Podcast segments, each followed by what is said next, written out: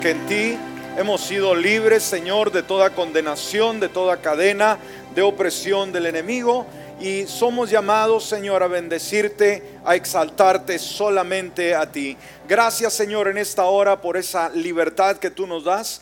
Ahora, Señor, nos disponemos, Señor, para entrar en tu palabra. Rogamos, Señor, tu dirección, rogamos tu inspiración en el nombre de Jesús. Amén y amén. ¿Por qué dan un aplauso al Señor en esta hora? Bienvenidos a la casa de Dios.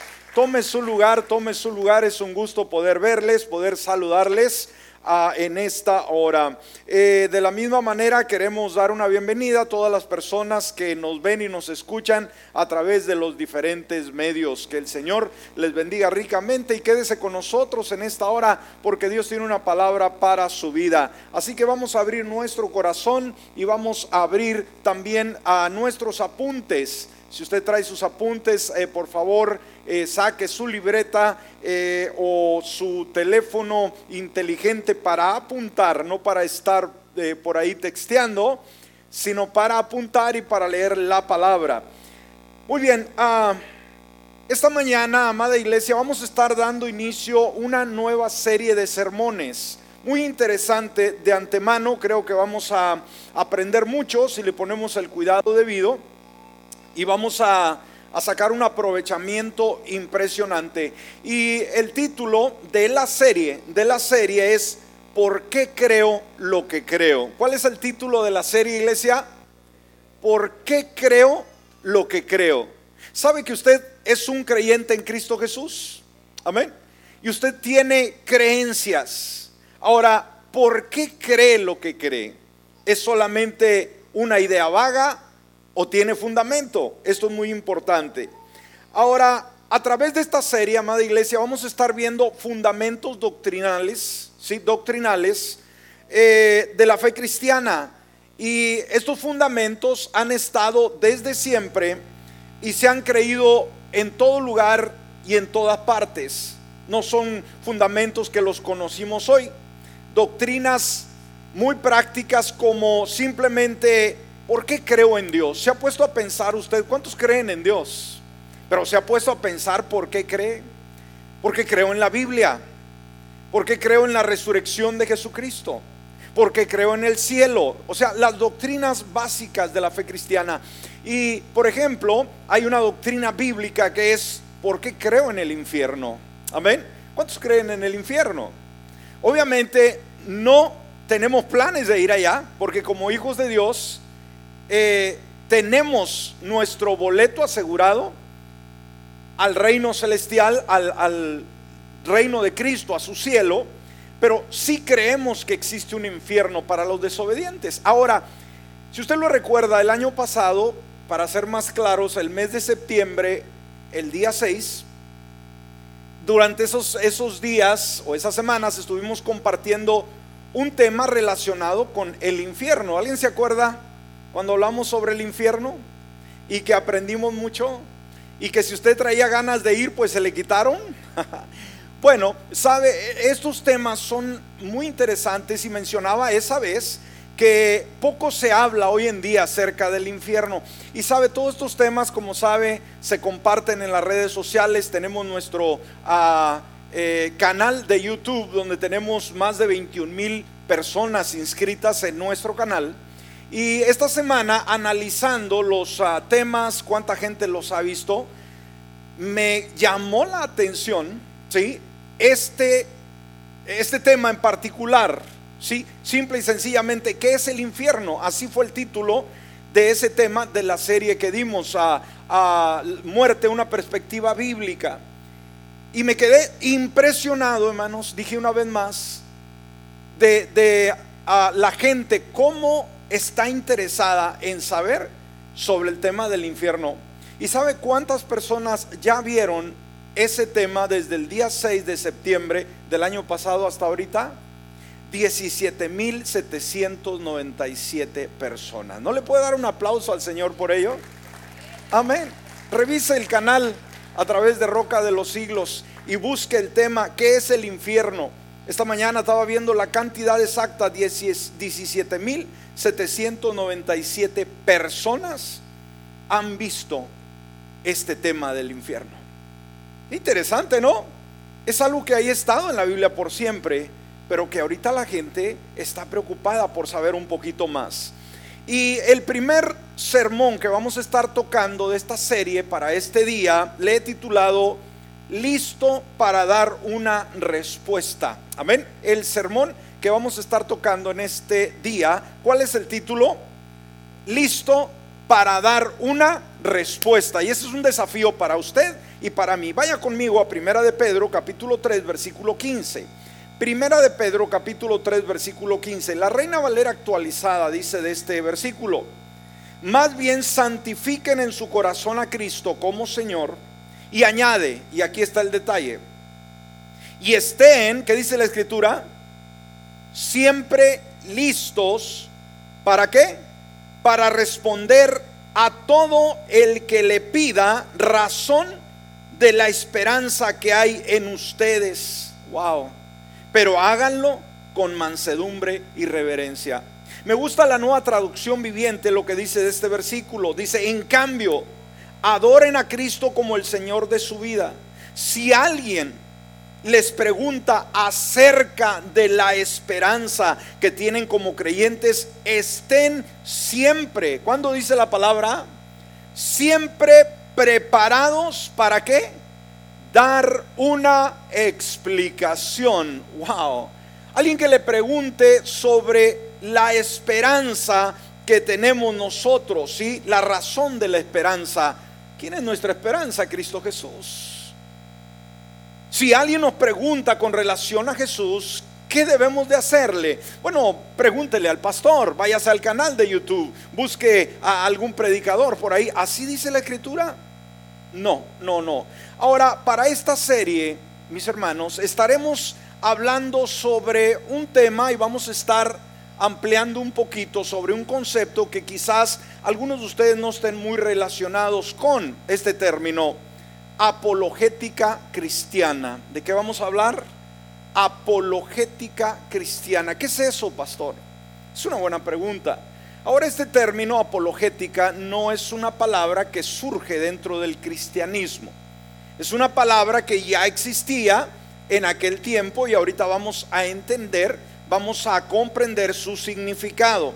Ahora, punto número uno, vamos a ver el primer punto y el primero vamos a iniciarlo con una pregunta.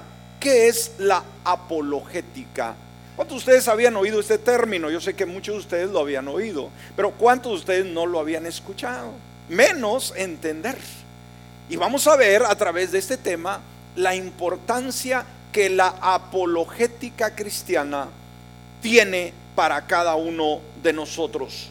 Ahora, ¿qué es la apologética? La apologética cristiana es la rama de la teología. La teología es el estudio de Dios que trata con las defensas racionales, lógicas e intelectuales de la fe cristiana y la Biblia. ¿Entendimos? Ahora, el griego, esta palabra viene del griego, la palabra es apología. Amén. ¿Cómo es la palabra en griego? Apología. Y esta aparece un promedio de 17 veces solo en el Nuevo Testamento. Y aparece como sustantivo y como verbo. Y en todos los casos puede traducirse, o sea, la traducción más directa de esta palabra, dijimos apología, es defensa o vindicación. Cuando se oye ese término, apología es defensa. Amén. O vindicación. Ahora, la palabra inglesa, hermanos, en el inglés hay una palabra que se usa con mucha frecuencia y es apology, ¿no? Es eh, eh, pedir disculpas. Ahora, esta palabra viene de una palabra griega que significa, significa fundamentalmente dar una defensa. Aunque el término es pedir disculpas en el idioma inglés, apology, debemos de entender que su significado nos habla de defensa, no pedir disculpa. Esta palabra apologética, dijimos, deriva de la palabra griega apología, que originalmente se usó como un discurso en defensa. Dijimos, en el antiguo Atenas, hermanos, en ese gobierno, eh, cuando había un juicio, una persona iba a ser encarada, se le leían a los cargos que tenía y cuando terminaba perdón, el careo, se le permitía a que él presentara su apología, o sea, que se defendiera de los cargos que tenía contra él. Por lo tanto, la apología, una vez más, es la disciplina que consiste en ofrecer en primer lugar, segundo, presentar defensa y tercero, evidencias de la veracidad y la confiabilidad de la fe cristiana. Cuando hablamos de esta palabra, hermanos, apologética, es simplemente cuando nosotros presentamos defensa, evidencia y veracidad. Amén, esto es importante. Porque, ¿sabe? Muchas personas piensan o pueden pensar que la fe cristiana es ciega. ¿Sí? ¿Me explico? Alguien puede decir, no, pero es que pues no hemos visto a Cristo, pero pues tenemos que tener una fe ciega. No, no, no, no, no. Nuestra fe no es una fe ciega. Está basada, una vez más, hermanos, en evidencias, en veracidad y en confiabilidad. Ahora, esto, o sea, esta apologética, cuando la usamos correctamente, obviamente esta promueve al Dios cristiano y a la verdad cristiana. Cuando usamos apologética cristiana, esto promueve al Dios cristiano que creemos y a la verdad cristiana. Este autor, Jan Stott, dijo, existe, mire lo que él escribió, hermanos, existe una urgente necesidad. ¿Qué es lo que hay? Una necesidad en nuestros días de incluir la apologética en nuestras actividades de evangelización. Y fíjese, a veces queremos alcanzar al mundo, pero no entendemos la apologética inclusive, el término y lo que esto representa. Entonces, dice este personaje, existe una urgente necesidad en nuestros días de incluir la apologética en nuestras actividades de evangelización. Es decir, es decir, debemos defender el Evangelio además de proclamarlo. ¿Qué debemos de hacer, hermanos? Defender el Evangelio. Hay mucha gente incrédula el día de hoy, hay mucha gente religiosa, entre comillas, que van a hablar un montón de disparates. Como creyentes no vamos a quedarnos callados. No quiere decir que vamos a agarrar el bate y les vamos a dar unos batazos. No, cuando digo no nos vamos a quedar callados, quiere decir que vamos a tener que tener argumentos basados en la palabra o en evidencias que puedan contrarrestar ese tipo de ideologías.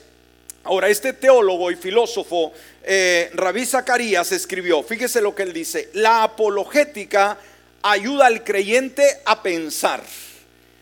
¿Qué es lo que hace la apologética para el creyente? ¿Lo ayuda a qué? A pensar. Esa es la primera función, pero cumple con una segunda eh, función al pensante a creer. ¿Escuchó? La apologética ayuda al creyente a pensar, o sea, a pensar lo que creemos, y al pensante a creer. Porque ¿cómo creemos todos? Cuando una persona viene a Cristo Jesús, una vez más, hermanos, su intelecto va a jugar un papel muy importante. Y cada uno de nosotros, uno de los puntos que vamos a tocar más adelante, si tenemos tiempo, traigo mucho material, no creo que vaya a poder hacerlo en, en un solo segmento. Pero, sabe, hermanos, debemos de entender de que cuando venimos a Cristo, una vez más, no venimos con una fe ciega.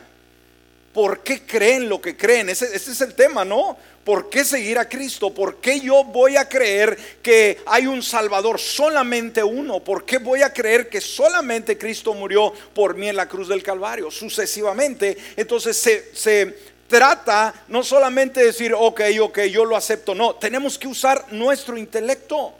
¿Cuántos usamos nuestro intelecto para razonar la fe? Obviamente tiene que eh, usar su mente. ahora, entonces, eh, la, apologética, dijimos, ayuda al creyente a entender su fe, a poder entenderla y que puede ponerle fundamento firme a eso que nosotros creemos. Lo que nosotros creemos nos da un fundamento eh, este, esta apologética. Ahora, hay dos propósitos para la apologética. En primer lugar, explicar lo que creemos. Amén.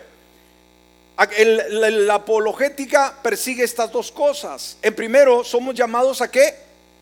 A explicar lo que creemos. No basta solamente con decir, te invito a la iglesia. ¿Y ahí qué cosa? No, nomás llega. No, Señor, tenemos que explicar lo que creemos con relación a la fe. Y esto nos hace, oiga, muy responsables. Y ponga mucho cuidado, este tema nos desafía. Este tema nos sacude el petate, por así decirlo, y nos saca de la zona de conformismo donde hemos estado, a la mejor a inactivos, y nos lleva a un lugar donde tenemos que prepararnos, donde tenemos que ponernos las pilas, por así decirlo. En primer lugar, explicar lo que creemos. Segundo lugar, dar respuestas a preguntas honestas. ¿Qué dijimos, hermano? La segunda, dar respuestas a preguntas honestas. ¿Cuántos sabemos que hay gente que no conoce a Dios que hace buenas preguntas? ¿Sí? Ahora, hay de todo. Hay algunos que solamente son groseros, son vulgares y van a tratar de encontrarnos alguna falta para eh, alguna pregunta que no podamos contestar. Pero están los otros que verdaderamente quieren saber la verdad y nos vemos en la necesidad de hacerlo. Ahora, como dijimos, hermanos, en el lenguaje inglés, la, la palabra apología nos habla de pedir perdón, pedir disculpas. Ahora, el apóstol San Pedro nos dice, no pidan disculpas. O sea, cuando uno pide disculpas, ¿cómo se siente uno cuando pide disculpas, hermano? ¿Levanta uno el pecho y se toma un refresco bien frío? No, sino que abaja uno las orejas, como se dice, ¿no? Perdón, perdón. Ya no hayamos dónde escondernos.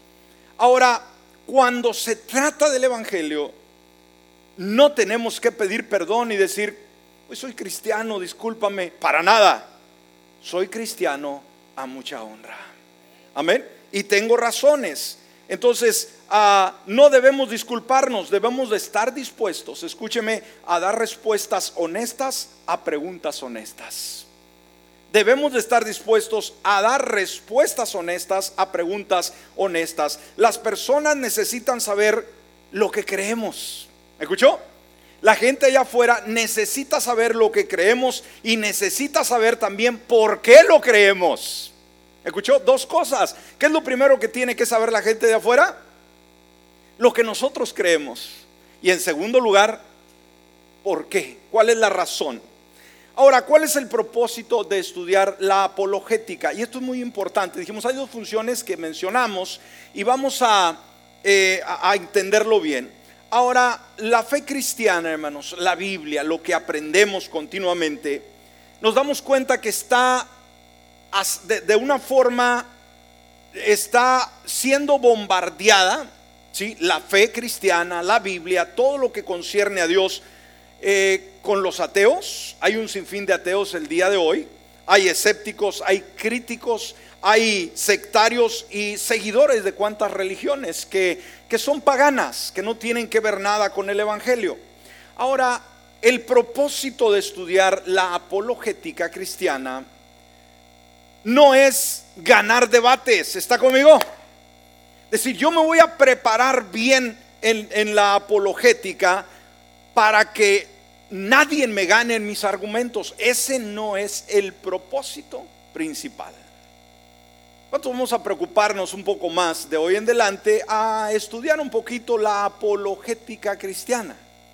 Ok, dijimos, ¿cuál debe de ser la razón primordial para dejar callados a los que nos preguntan? Que tengamos respuestas para todo, no necesariamente, no es ganar, ¿sí? A un debate o eh, parecer muy intelectuales, de decir yo soy una biblioteca, a mí no me vas a ganar, yo tengo todas las respuestas. No, sino el propósito debe ser ganar corazones para Cristo Jesús. ¿Cuál debe ser la finalidad, hermanos? Que la gente pueda ser convencida con las respuestas que nosotros le demos, ¿sí? Muy bien, punto número dos. Ahora, esto es importante. ¿Para quién es la apologética? ¿Para quién se aplica? debemos de entender que esta es para todos los creyentes. ¿Para quién es la apologética? Para todos. ¿Cuántos creyentes hay aquí? Si tú eres creyente, no importa quién sea, si eres creyente, la apologética, el estudio de la apologética es para ti, sin excepción. Ahora, muchos piensan que la apologética es para los intelectuales, a los eruditos o aquellos que van a los seminarios bíblicos. Decir, hermano, yo no sé nada, yo no sé ni leer, debe aprender a leer. ¿Me escuchó? Es que no se me queda nada, usted tiene que aprender algún curso de cómo retener, porque esto es muy importante. No puede usted dejar pasar esto. Sin embargo, la disciplina de la apologética es para todos los creyentes. Este autor, JP Moreland, dijo, mire lo que él dijo. Muchos ven ahora la religión, o sea, el cristianismo, ¿no? Eh, incluido, como un placebo o un sentimiento emocional, precisamente porque esa es la manera en que generalmente presentamos el Evangelio a los inconversos. Un placebo, hermanos, es algo que no es como alguna persona llega al médico ¿no? y, le pide, deme pastillas, deme algún medicamento y no tiene nada, ¿no? Y le da un placebo, le da una, una pastilla de azúcar. Esa persona, porque cree que, que, ese medicamento le va a beneficiar, se lo toma y está bien. Es un asunto psicológico, pero no es nada, le dieron un placebo. Entonces, muchas veces al Evangelio, hermanos, queremos recomendarlo a otros, pero muchas veces ni nosotros mismos lo conocemos, ni nosotros mismos lo creemos y queremos compartirlo con los demás. ¿Está conmigo en esta hora? ¿Está conmigo? Entonces, muchos ven ahora la religión así, lo ven como, ah, como nada, ¿no? ¿Por qué? ¿Cuál ha sido el problema? Es que así lo hemos presentado. ¿Por qué? Por carecer preparación con relación a este tema de la apologética. Ahora, todos, escúcheme, y esto una vez más, hermanos, incluía a todos. Todos debemos estar listos para dar una respuesta. ¿Quién debe de estar listo para dar una respuesta con relación a su fe? Levante su mano el que debe de estar listo para dar respuesta de su fe. Levante su mano. ¿Y los demás? Todos, ¿verdad? Entonces tú, tú, tú, sí, todos, todos, todos, sí. Dios nos demanda que les contestemos. Es una demanda de parte de Dios. Y leemos una vez más, primera de Pedro 3:15. Más bien santifiquen en su corazón a Cristo como Señor y estén siempre listos para responder a todo el que les pida razón de la esperanza que hay en ustedes. Ahora añade, pero háganlo con mansedumbre y reverencia. Ahora, este pasaje afirma simple y sencillamente varias cosas importantes. En primer lugar, en primer eh, lugar, iglesia, dice que debemos de estar preparados. ¿Cómo debemos de estar? Preparados. Entonces, ¿cuándo nos preparamos? Pregunto. ¿Cuando vayamos al seminario? ¿Cuando estemos de vacaciones? ¿Cuando tenga tiempo? ¿Cuando me enseñen bien? Hermanos, el día de hoy hay tanta información que se nos da con relación a la fe. El problema es que muchas veces no indagamos, no leemos se ha dicho que el hispano, lamentablemente, hermanos, no nos gusta leer. Y es una gran verdad, triste verdad. No nos gusta leer. ¿Cuántos leyeron el año pasado un libro? ¿Tres personas? ¿Cuatro? ¿Cinco? ¿Y el resto? ¿Ni un libro? ¡Wow! ¿No? Ahí está. Entonces debemos de estar preparados. O sea, no solo debemos tener la información correcta, no solamente eso, sino también una actitud dispuesta y el anhelo de conocer a otros la verdad que nosotros creemos. En segundo lugar, tenemos que presentar defensas a los que formulan esas preguntas. Dijimos, cuando la gente requiere respuestas, somos llamados a dar esas eh, respuestas. Cuando nos piden, hacen preguntas. Tercero, debemos confrontar estos asuntos tantos, tanto en nuestra mente como en los pensamientos que expresan otras personas. Y es lo que decía, hermanos, no podemos venir con una fe ciega, necesitamos razonar. ¿Sí? todo el mundo razona y la fe cristiana también se razona. Ahora, nuestro mundo tiene una mirada de desafío. Hay una gran cantidad eh, de personas que están viendo en contra del cristianismo. Está, por ejemplo, el materialismo agresivo, que está con todo, el ateísmo, las religiones no cristianas, las redes sociales, la televisión. Oye, hermanos, las redes sociales es impresionante cómo el diablo las usa para bombardear la mente, sobre todo de muchos jóvenes. Y esto es triste, es lamentable, que pocos levantan la voz eh, de este tema tan importante ah, que necesitamos ah, promover como es la apologética cuando el mundo, el diablo, está lanzando un montón de dardos en contra del cristianismo y en contra de los creyentes. Entonces, cada creyente, escúcheme, esto es importante este concepto, hermanos. Cada creyente debe saber lo que cree, en primer lugar. Dijimos, cada creyente debe de saber qué cosa, lo que cree. ¿Sabe usted lo que cree? Ahora, debe de saber por qué lo cree. Amén. ¿Por qué lo cree? Y también no quedarse con ello, sino cómo compartirlo con los demás y cómo defenderlo contra las mentiras y contra los ataques de Satanás. Oiga, qué funcionó. Entonces no solamente venir a la iglesia, no. De eso ya está cansado el mundo y el Señor también y las bancas ya están cansadas también. ¿Escuchó? No es solamente venir a, la iglesia, no, sino cada creyente debe de saber lo que cree. Sí, aquí usted es alimentado de la palabra, pero usted tiene que hacer su propio conclusión, su propio estudio, su propio devocional, meterse a los libros, meterse a la Biblia en su casa, hacer el tiempo. Amén. Cada creyente debe saber lo que cree, en primer lugar. Segundo, ¿por qué lo cree?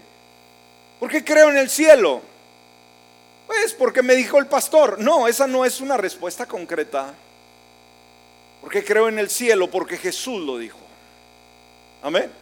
Jesús fue a prepararnos un lugar. Entonces, es saber y por qué lo creo y también cómo compartirlo y defenderlo de la misma manera. Entonces dijimos, los inconversos, una vez más escúcheme, plantean buenas preguntas. ¿Qué hacen los inconversos? Plantean buenas preguntas. Ahora, ¿qué tenemos los creyentes? Buenas respuestas. Amén. Una vez más, los incrédulos plantean buenas preguntas y los creyentes tenemos buenas respuestas. Denle un aplauso al Señor. Aleluya. Ahora, en tercer lugar, vimos en primer lugar este, este punto que acabamos de, de ver, el punto número dos. ¿Para quién es la apologética un lado de la moneda? Para todos los creyentes. Ahora, en el punto número tres vamos a ver el otro lado de la moneda. ¿Para quiénes es la apologética? Y en este caso es para todos los no creyentes. En segunda instancia, ¿verdad? No solamente la apologética es solo y exclusivamente para todos los creyentes, sino también es para todos los incrédulos. Estamos aquí en esta hora, así que si está apuntando, por favor, yo le recomiendo que lo haga porque su mente no va a poder ah, eh, guardar todo ello. Entonces no se vaya a confundir, decir, ya me confundió, pastor, o es para los cristianos o es para los inconversos, es para los dos. Ahora, la apologética, dijimos, no es solamente una disciplina para ser practicada por los cristianos, también es para el beneficio espiritual claro y práctico de los no creyentes. Qué interesante, ¿no? Ahora, la apologética responde las preguntas de personas inconversas y quita el camino de la distracción hacia la fe. ¿Me escuchó? La apologética responde a las preguntas que tienen la gente inconversa y quita del camino las distracciones. O sea, la apologética, cuando viene el incrédulo a hacer preguntas, la apologética dice, este es el camino, haz un lado lo que no es correcto. Esto es la forma correcta. Y como dijimos, algunos inconversos van a hacer preguntas ociosas para distraer, pero hay unos que sí harán preguntas que ameritan buena respuesta, ¿sí? Ahora, eh, la apologética implica simple y sencillamente eso, contestar preguntas, ser claros sobre las falsas creencias que oscurecen, obviamente, la fe cristiana.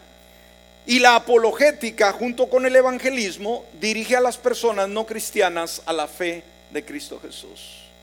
La apologética, o sea, el estudio de, la defensa del evangelio, juntamente unido al evangelio, dirige a las personas no cristianas a la fe en Jesús.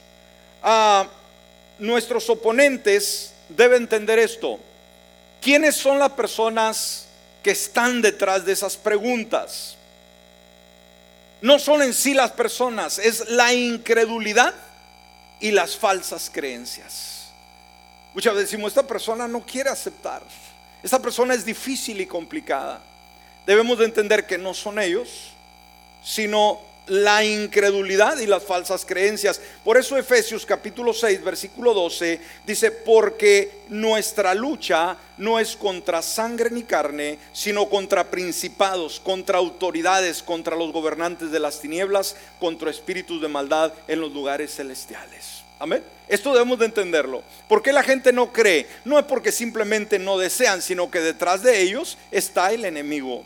Entonces nosotros necesitamos conocer la apologética cristiana y una vez más, una vez que conocemos todas las ramas de la apologética o algunas de ellas, ¿qué es lo que vamos a hacer? Vamos a poder conducir a esa persona, dijimos, con evidencias, ¿sí? Con dirección. Ahora, punto número cuatro, vamos a avanzar.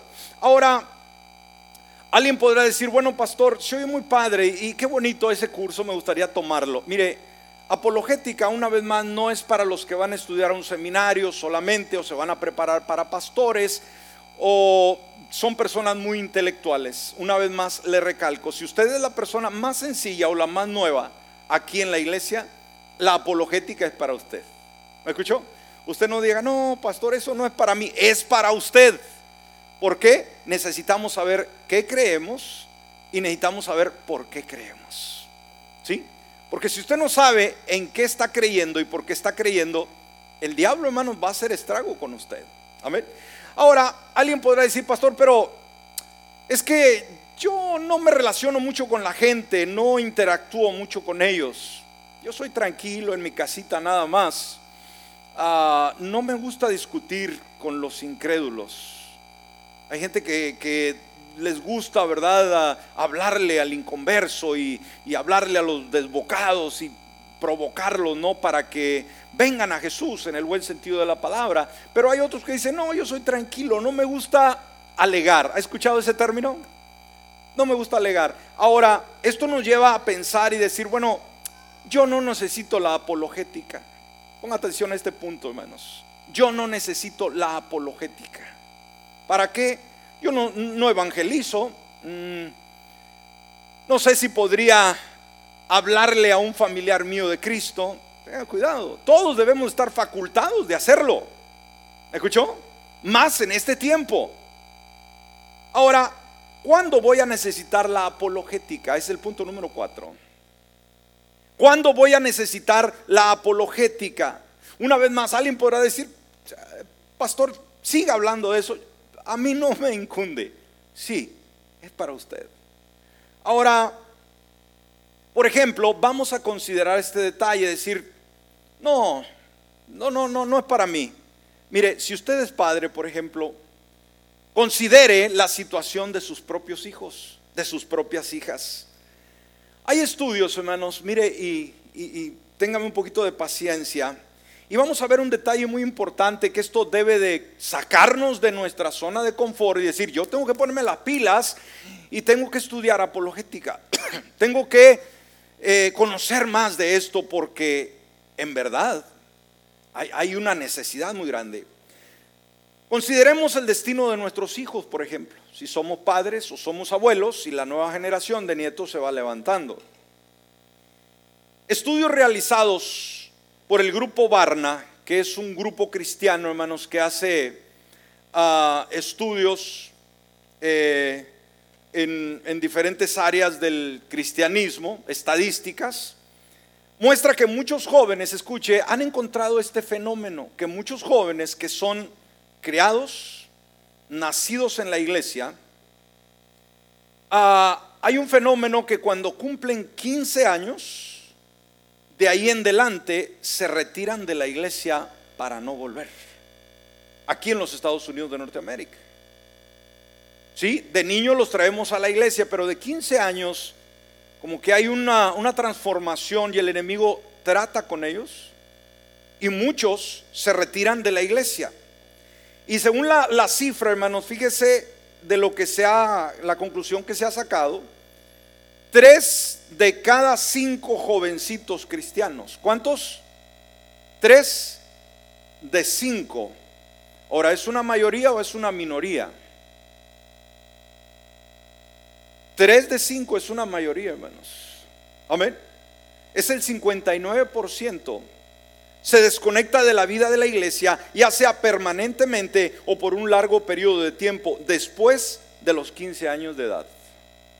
¿Qué edad tienen sus hijos? Decir, no, tienen 14, tengan cuidado. Porque ya van llegando a los 15. En mi caso fue al contrario, a los 15 me convertí.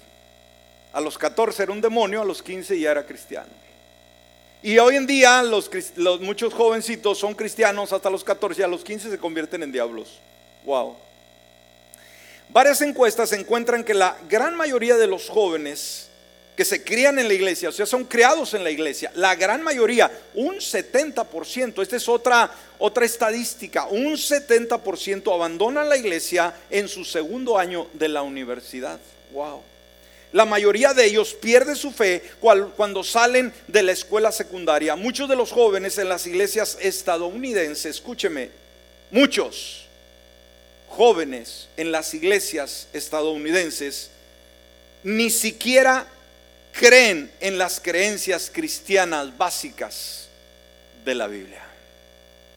¿Me escuchó? Le ha preguntado a su hijo, a su adolescente, si cree en Jesús si cree lo que nosotros promovemos aquí. Es increíble. Es increíble. Ahora, usted puede decir, bueno, yo no necesito para nada este concepto, hermanos, ah, de la apologética. Como padres, ¿usted cree que necesitamos estudiar apologética? Muchos de los jóvenes, dijimos en las iglesias en los Estados Unidos, ni siquiera creen esas creencias básicas de la iglesia. Por ejemplo, una encuesta sugiere, encuesta, sugiere que el 68% de los cristianos adolescentes, escúcheme, no cree que el Espíritu Santo sea un ser, un ser real. Mm. El 68%. Wow, es la, la mayoría. No creen que el Espíritu Santo sea un ser real. El 51% no cree que Jesús resucitó entre los muertos. El 51% no cree. El 63% no cree que Jesús resucitó entre los muertos. ¿Cuántos? El 51%. El 63% no cree que Jesús es el Hijo de Dios, el Hijo del Dios verdadero. Esto nos pone a pensar, ¿no? Ahora, hay, hay un personaje, hermanos, con esto voy a cerrar y vamos a dar una segunda parte. Hay un personaje, hermanos, en la historia, un filósofo muy preeminente alemán llamado Friedrich Nietzsche. Cuando usted oiga ese término, hermanos, este fue un ateo que él escribió un libro e hizo una frase muy popular y muy famosa en su tiempo en la cual degradaba a Dios y él fue capaz, hermanos, de, de, escribir un libro y hacer esta frase famosa, Dios ha muerto. ¿Me escuchó?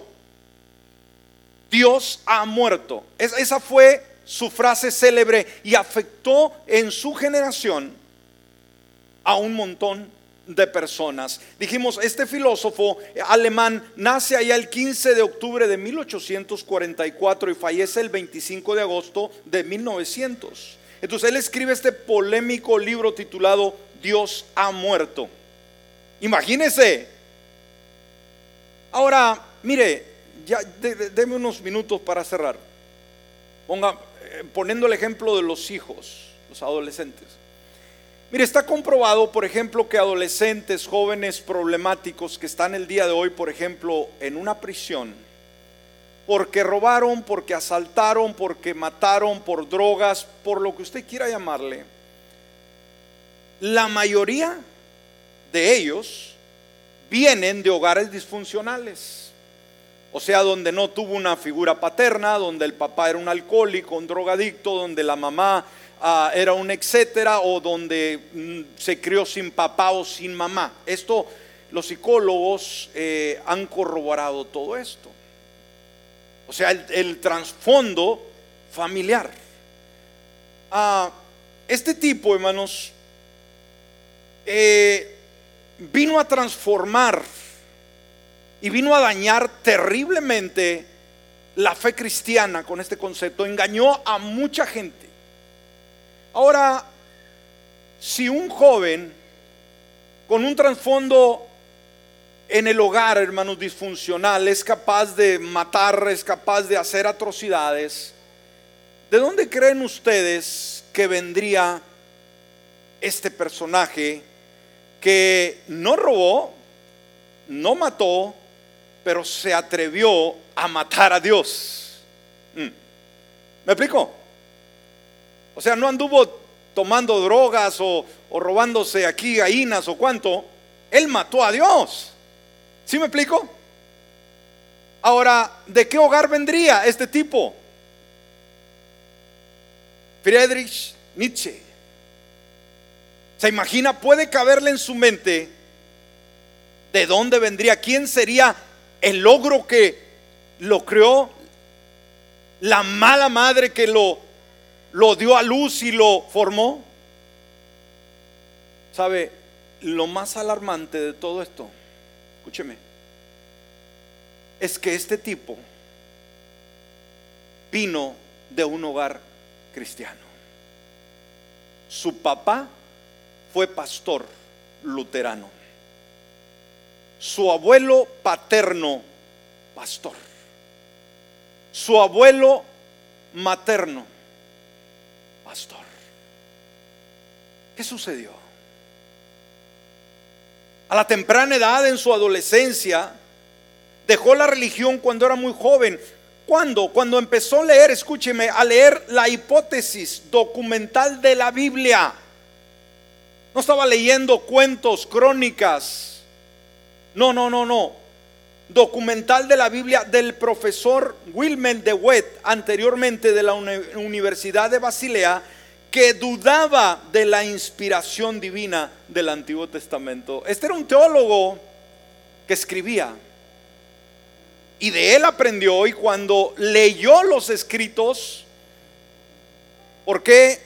Porque simplemente, hermanos, no tenía en ningún momento él la apologética correcta, negó a Dios y se retiró. Y como dije, hermanos, de alguna manera mató a Dios. Ahora, ¿Será que logró matarlo? No. Dios no puede morir. Pero este hombre, hermanos, murió a los escasos 55 años de edad y los últimos 13 meses, eh, perdón, 13 años los vivió demente, o sea, se volvió loco. Pero el impacto negativo que tuvo en la cultura, en el mundo hasta el día de hoy, fue impresionante. Y nos ponemos a pensar, ¿cómo es posible?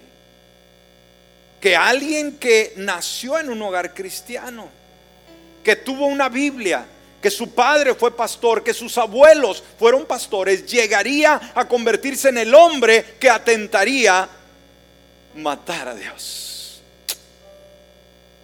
¿Me explico? Nos pone a pensar esto, iglesia.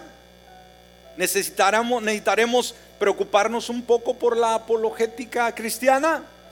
Póngase de pie en esta hora. Aleluya. Padre amado, en esa hora te adoramos porque tú eres Dios, un Dios extraordinario. Gracias en esta hora, Dios, por esta palabra.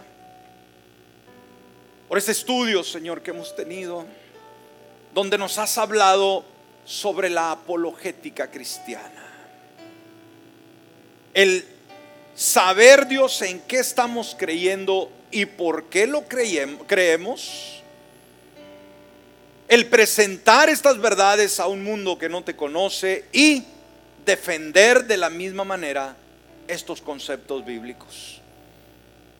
En esta hora te pido que dirijas, Señor, a cada persona que en esta hora quizás está en este auditorio o nos ve o nos escucha a través de cualquier medio, para que pueda de una manera importante, a través de la apologética, verte a ti como lo que tú eres, una realidad. En el nombre de Jesús, en este momento, si hay alguien que no tiene a Jesús, es el momento de hacerlo y decirle, Padre, en esta hora abro la puerta de mi corazón y te invito a que tú vengas a morar en él. Perdona mis pecados. Yo quiero servirte. Ayúdame a amarte con todo mi corazón por Cristo Jesús. Amén y amén. Gracias Dios. En esta hora, iglesia, le pido que deje unos momentos su lugar y vengamos al altar. Aquí hay espacio.